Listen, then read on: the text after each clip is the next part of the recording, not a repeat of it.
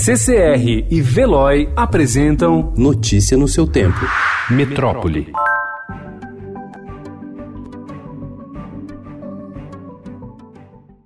O Ministério da Saúde informou ontem apurar três casos suspeitos do novo coronavírus no Brasil, em Belo Horizonte, Curitiba e Porto Alegre. São os primeiros registros oficiais de possíveis infecções no país. Com isso, o governo decidiu elevar o alerta de nível 1 para nível 2, que significa perigo iminente da doença. O vírus já causou 106 mortes na China e já foi confirmado em 15 países.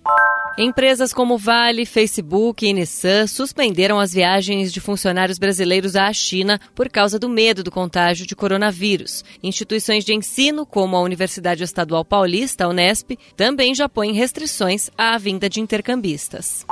Novos casos de infecção por coronavírus no Japão, Alemanha e Vietnã indicam que já há transmissão da doença fora da China, o que aumenta o alerta para o risco de uma epidemia global. Desde anteontem começaram a surgir registros de infecções em moradores de outros países que não viajaram ao país asiático. O primeiro caso do tipo foi o de um alemão diagnosticado com o vírus. Ele mora em Stamberg, na região da Baviera, e não esteve na China. O paciente teve contato com um parente que havia viajado à cidade de Wuhan, de acordo com as autoridades sanitárias da Alemanha.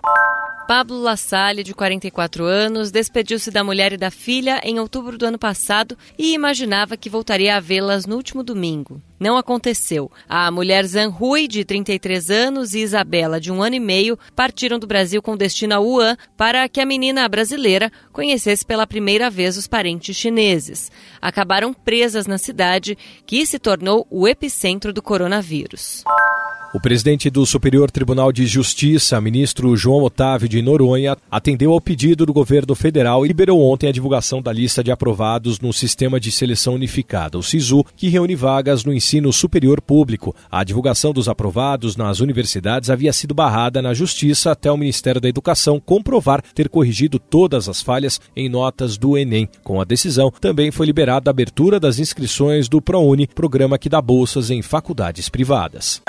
Notícia no seu tempo. Oferecimento CCR e Veloy.